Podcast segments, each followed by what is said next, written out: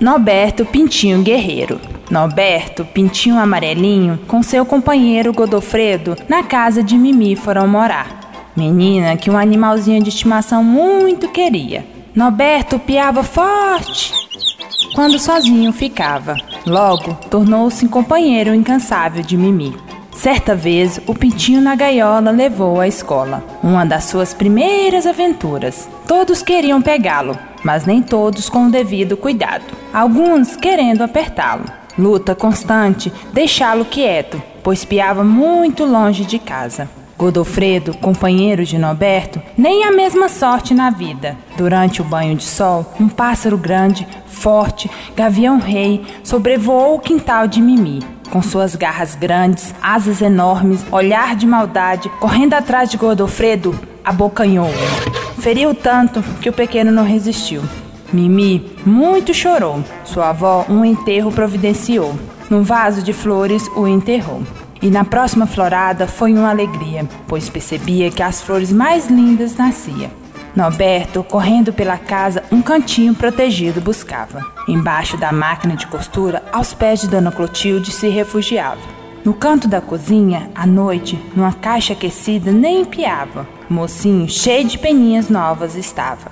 Mimi, de gaiola, já nem precisava. Mocinho forte, de pernas compridas, com liberdade por toda casa e quintal andava. Certo dia, o dia todo sumiu. Procuraram por todo o quintal. Nem sinal. Não ouviam piar. Amigos, parentes trataram de ajudá-la, mas nem sinal. No rosto de Mimi, só a tristeza prepara para seu companheiro a perda. Seu primo Tiago, ao escurecer, chegou com a notícia fabulosa. Ouvi piados fortes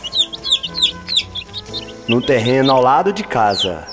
Mimi estava cheia de esperança. Como já tinha sobrevivido a outros perigos, sabia que ele era forte e, para sua alegria, poderia muito bem estar. Capturado pelo Gavião Rei, um verdadeiro milagre aconteceu.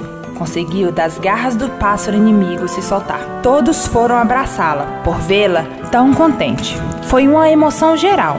Suas asas pequenas foram machucadas. Dona Clotilde, que para tudo de remédio sabia, descobriu que de ferimentos de pintinhos também podia tratar. Agora, já um franguinho mais forte, totalmente recuperado, foram impedidas as brincadeiras no quintal. Demorou para Mimi se convencer que dentro de casa não era lugar para um franguinho ficar, mesmo que já fizesse parte da família. Depois de muita conversa e negociação, seu avô o levou para o sítio, junto com as outras galinhas e pintinhos, onde ficaria em segurança e mais liberdade. As visitas ao sítio estimulam a maisteria. Seu amiguinho, que rápido crescia, tudo bem corria. Num galo exuberante se tornou. Batia as asas fortes e cantava.